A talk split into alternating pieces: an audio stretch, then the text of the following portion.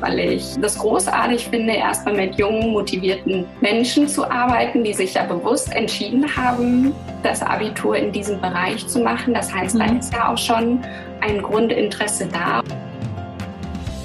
Hallo und herzlich willkommen zur Folge Nummer 13 des Podcasts Jobnavigation. Menschen und ihre Berufe. Diese Folge soll kein Unglück bringen, sondern auch hier lernst du einen neuen spannenden Beruf kennen. Mein Name ist Anni Nürnberg und ich unterstütze mit meinem Unternehmen Jobnavigation Menschen dabei, den Beruf zu finden, der zu ihnen passt. Ich freue mich, dass du heute dabei bist und ich freue mich auf ein spannendes Interview. Heute interviewe ich eine Lehrerin. Wozu das denn? Jeder kennt doch mehr als genug Lehrer. Weil Sarah keine normale Lehrerin ist, sondern sie unterrichtet Gestaltung und Design an einem Berufskolleg.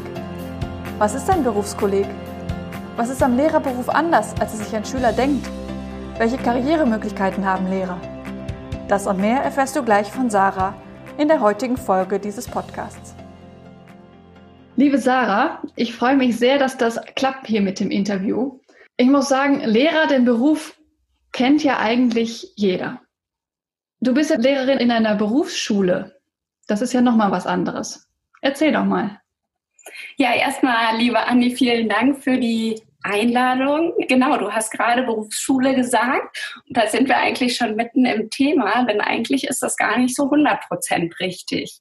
Denn ich bin Lehrerin in einem Berufskolleg im Volksmund Berufsschule. Wenn man das ja. aber ganz genau nimmt, beinhaltet die Berufsschule wirklich nur die duale Berufsausbildung in der Schule. Und ein Berufskolleg ist letztlich eine Bündelschule für das duale System, aber auch für Schülerinnen und Schüler, die das Abitur machen am Berufskolleg oder das Fachabitur oder den staatlich geprüften Techniker oder die den Hauptschulabschluss oder den mittleren Abschluss nachholen, sodass ein Berufskolleg letztlich eine Bündelschule ist und Berufsschule ein Teil davon. Ach so, das war mir echt noch nicht klar, dass man das unterscheidet. Ja, ich musste das auch lernen. Für mich war das damals, ich komme vom Gymnasium, ganz genau so. Ja, genau. Okay.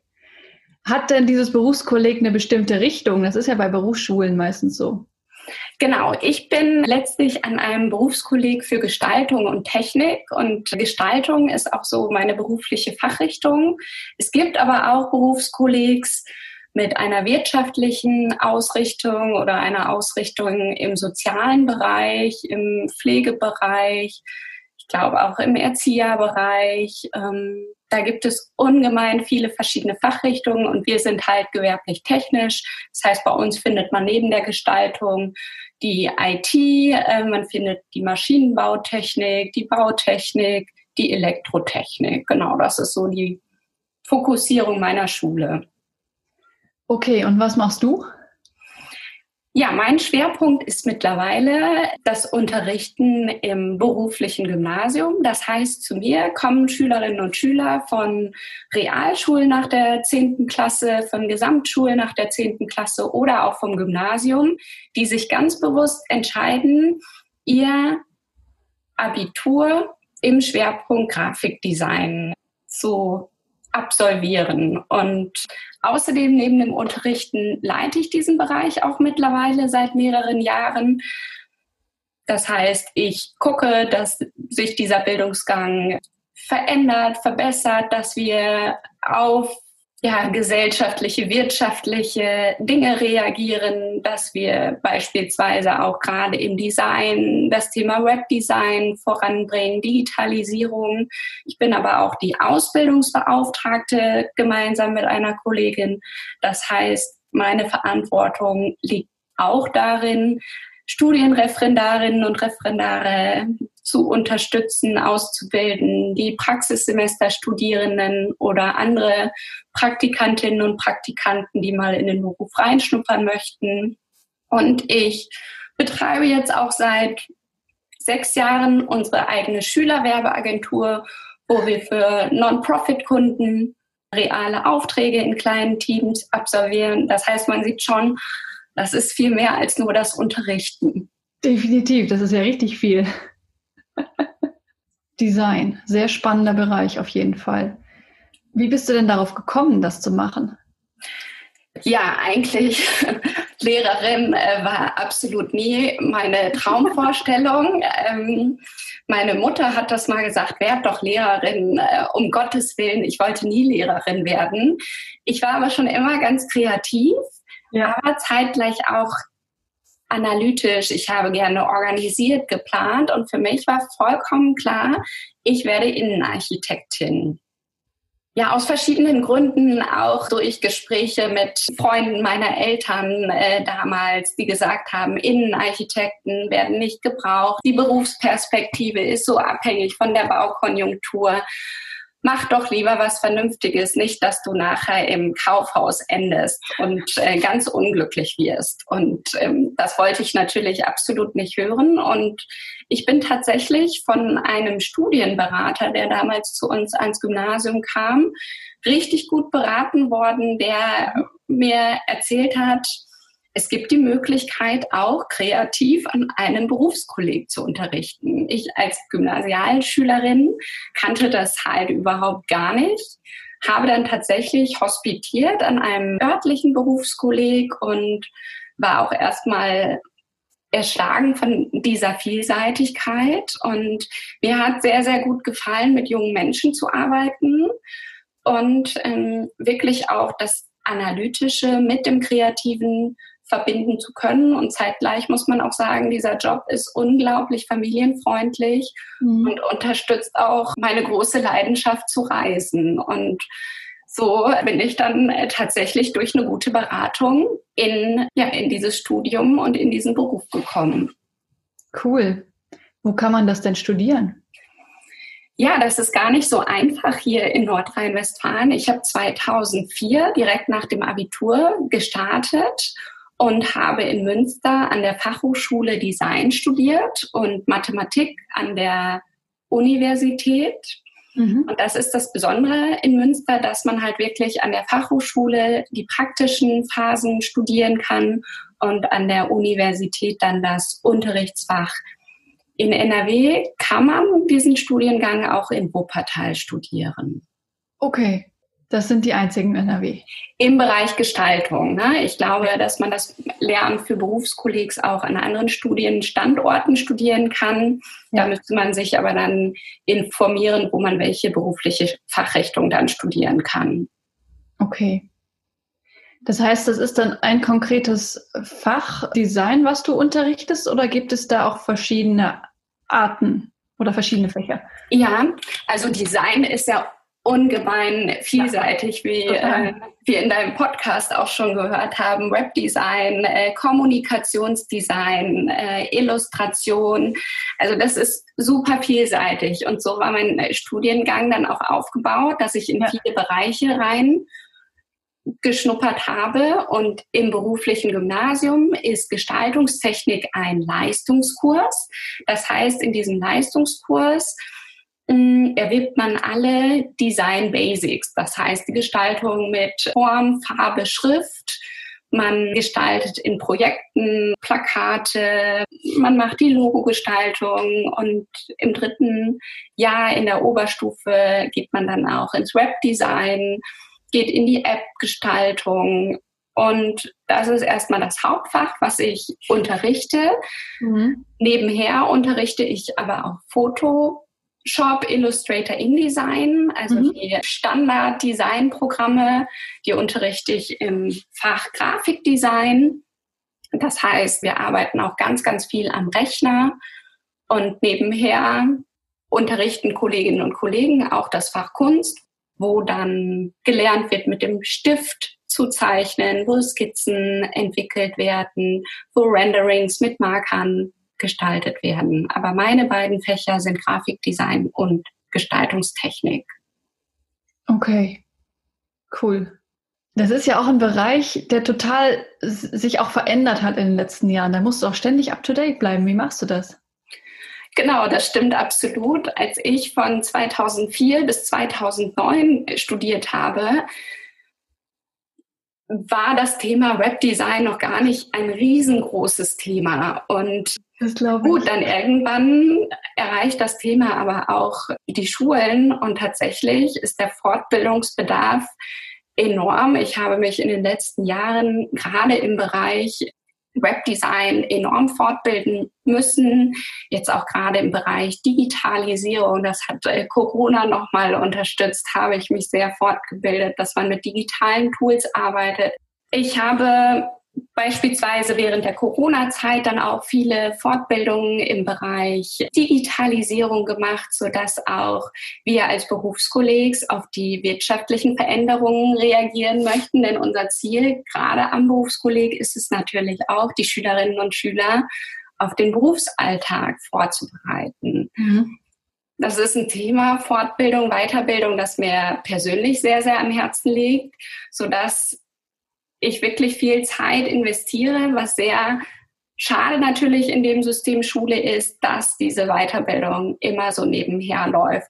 Ich sehe es als große Chance, aber würde mir grundsätzlich natürlich wünschen, dass das Thema Fortbildung, Weiterbildung, was ja so ungemein wichtig ist, auch systemisch implementiert werden würde. Okay. Also, dass es Standard wird, dass sich Lehrer weiterbilden. Mhm. Genau, das finde ich ungemein wichtig, da unser Anspruch ja auch ist, unsere Schülerinnen und Schüler zu professionalisieren, damit sie mhm. gerade in dem Bereich Gestaltung, in dem ich bin, natürlich wirklich super ausgebildet sind. Okay. Wie siehst du das denn im Nachhinein? War das die richtige Berufswahl für dich oder wäre es da doch besser die Innenarchitektin gewesen? Ich denke mittlerweile, dass mich auch andere Berufe glücklich machen, aber der Beruf als Lehrerin im beruflichen Gymnasium an einem Berufskolleg erfüllt mich absolut, weil ich das großartig finde, erstmal mit jungen, motivierten Menschen zu arbeiten, die sich ja bewusst entschieden haben, das Abitur in diesem Bereich zu machen. Das heißt, mhm. da ist ja auch schon ein Grundinteresse da und das ist natürlich eine enorme Glückssituation für mich. Und eine weitere Chance, die ich in diesem Beruf sehe, ist, dass ich die Freiheit habe, meinen Beruf mitzugestalten. Das heißt, ich bin zwar gebunden an die Lehrpläne, habe aber immer auch noch Bereiche, wo ich meine eigene Persönlichkeit mit einbringen kann, wo ich wirklich gestalten kann, welche neuen Fächer beispielsweise in den Differenzierungsbereich kommen. Und das macht mir ungemein viel Freude, da ich so, so vielseitig arbeite und kein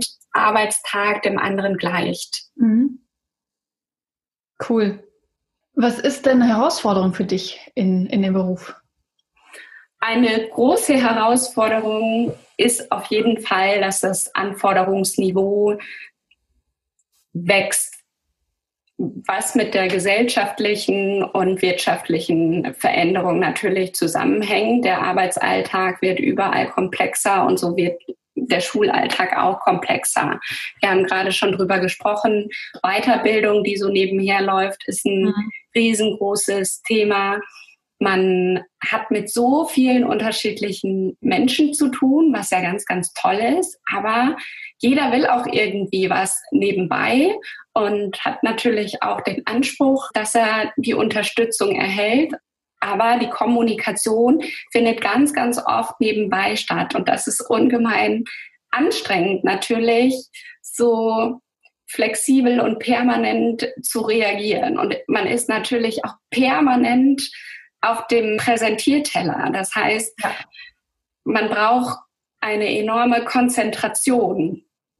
Was ich auch sehr herausfordernd finde, ist, dass die Schülerinnen und Schüler sich auch verändern und auf den gesellschaftlichen Wandel gerade aus Social Media reagieren, sich mit anderen Schülerinnen und Schülern vergleichen, dass enormer Leistungsdruck entsteht, dass die Belastung mit psychischen Problemen immer, immer größer wird. Schülerinnen und Schüler, die dann auch in professioneller Betreuung sind, die aber auch von uns Lehrkräften Beratung wünschen. Und das ist eine enorme Herausforderung. Mhm. Das kann ich mir vorstellen.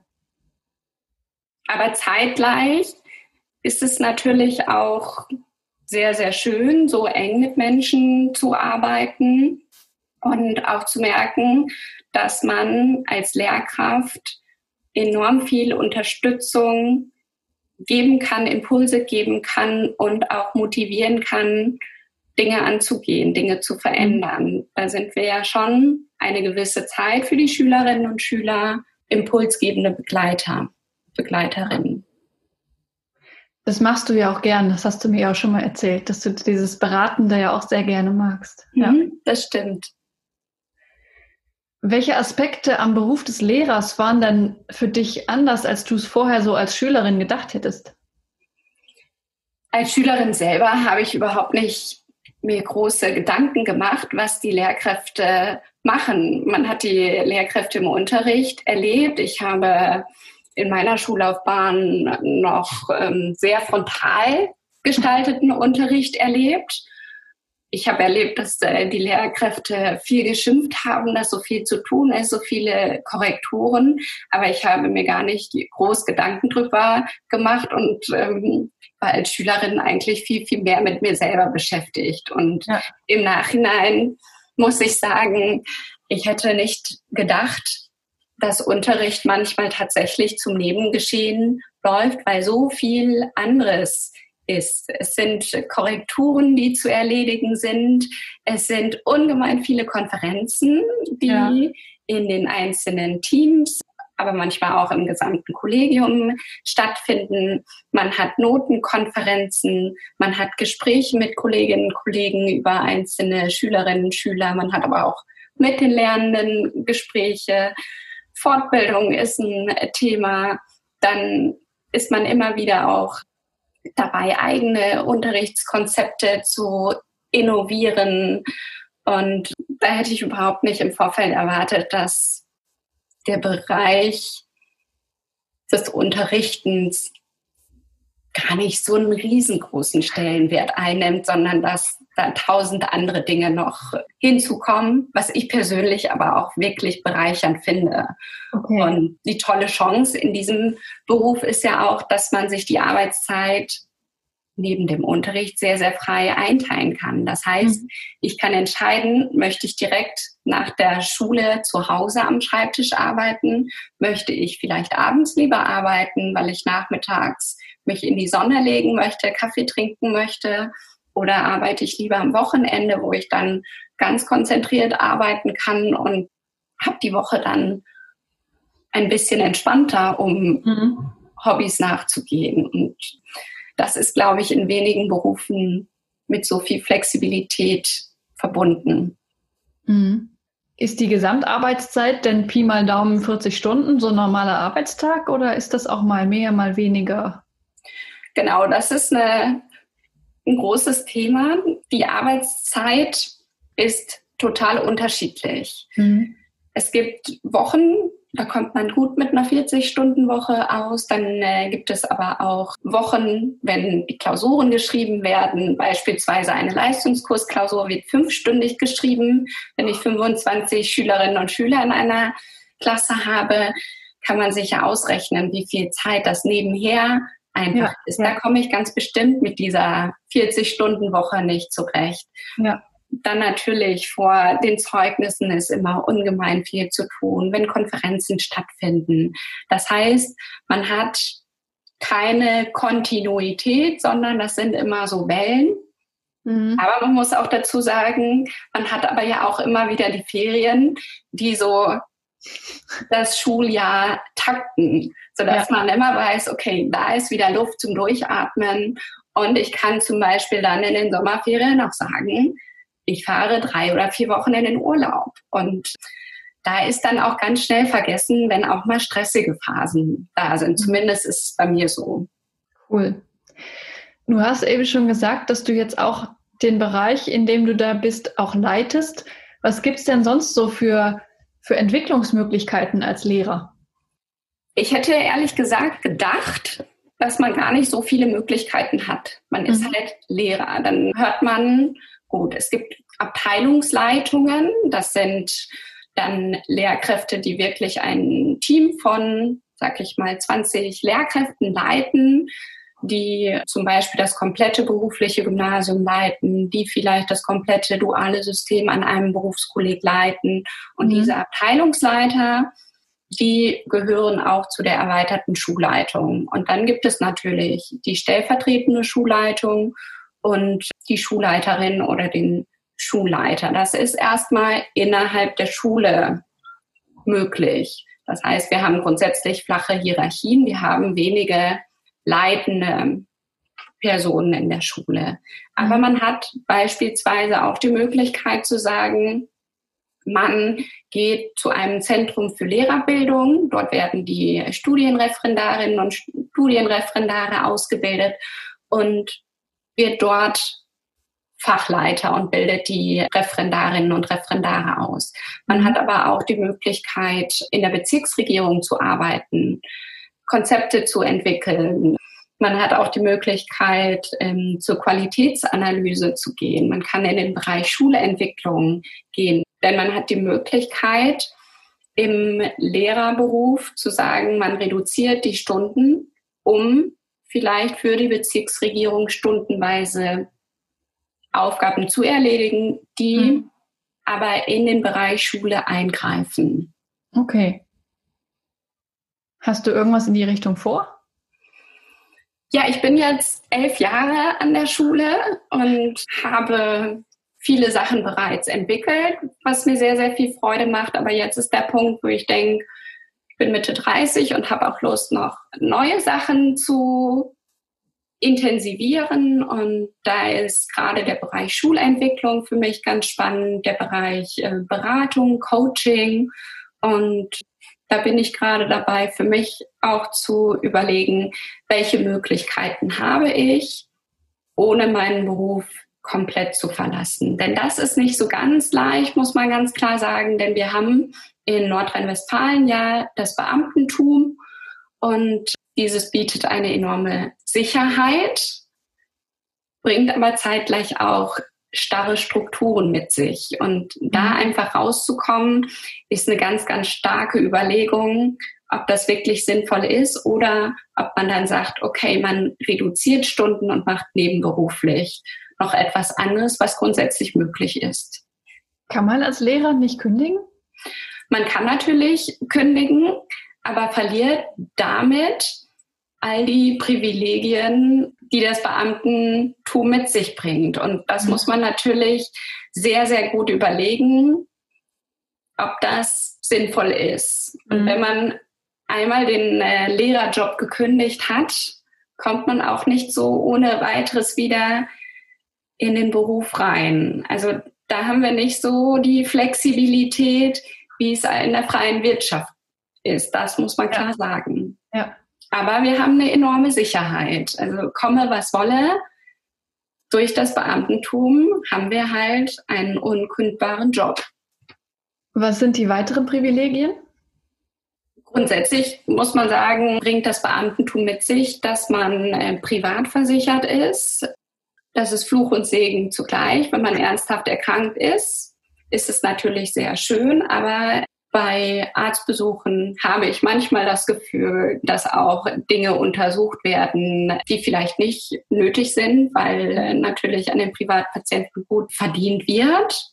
Mhm. Ein riesen, riesengroßer Vorteil sind aber auch, finde ich, die Ferien und die Vereinbarkeit mit Familie und Beruf, weil man relativ leicht die Stunden reduzieren kann, Teilzeit arbeiten kann und so Kindererziehung ungemein gut mit dem Beruf verbinden kann. Mhm. Okay. Was braucht man denn so für persönliche Eigenschaften, um ein guter Lehrer zu sein? Als aller, allererstes finde ich, muss ein guter Lehrer ganz authentisch sein. Denn äh, wenn die Lehrkraft authentisch ist, dann ist sie glaubhaft und dann gibt es überhaupt keine Probleme mit den Schülerinnen und Schülern. Die Erfahrung habe ich zumindest gemacht. An eine andere Eigenschaft ist, dass man Freude haben muss, mit jungen Menschen zu arbeiten, was durchaus anstrengend sein kann, wenn man keine Freude daran hat, aber was auch ungemein bereichernd sein kann. Was ich auch finde, was sehr, sehr wichtig ist, dass man offen ist, auch für mhm. die Meinungen und Ideen der Schülerinnen und Schüler, wo man ungemein dazulernen kann. Und man sollte organisatorische Komponenten auch mitbringen, denn es gibt ungemein viel zu organisieren. Ich glaube, das sind so die wichtigsten Skills, die ich jedem mit an die Hand geben würde. Okay. Inwiefern ist denn auch ein Quereinstieg möglich in den Beruf? Gerade im Berufskolleg ist das ein riesengroßes Thema und ähm, es ist absolut gewünscht. Gerade bei mir an dem technischen Berufskolleg sind ähm, Quereinsteiger im Bereich Elektrotechnik, Maschinenbautechnik, Automatisierungstechnik herzlich willkommen, da sie sehr, sehr gebraucht werden. Und da gibt es viele Möglichkeiten, über verschiedene Wege in den Beruf einzusteigen, wo dann auch das Beamtentum angestrebt werden kann nach einem Referendariat. Und das ist immer eine gute Option. Okay. Das letzte halbe Jahr war ja auch für dich herausfordernd. Wie ist denn da momentan die Situation in der Schule mit Corona und so weiter? Ja. Momentan muss man sagen, wir haben Mitte Oktober, falls dieses Interview später gesehen wird oder gehört wird. Ja, toi, toi, toi. An meiner Schule haben wir bislang noch keinen Corona-Fall unter den Lehrkräften und Schülerinnen und Schülern gehabt. Also ähm, bei uns mussten keine äh, Schülerinnen und Schüler in Quarantäne.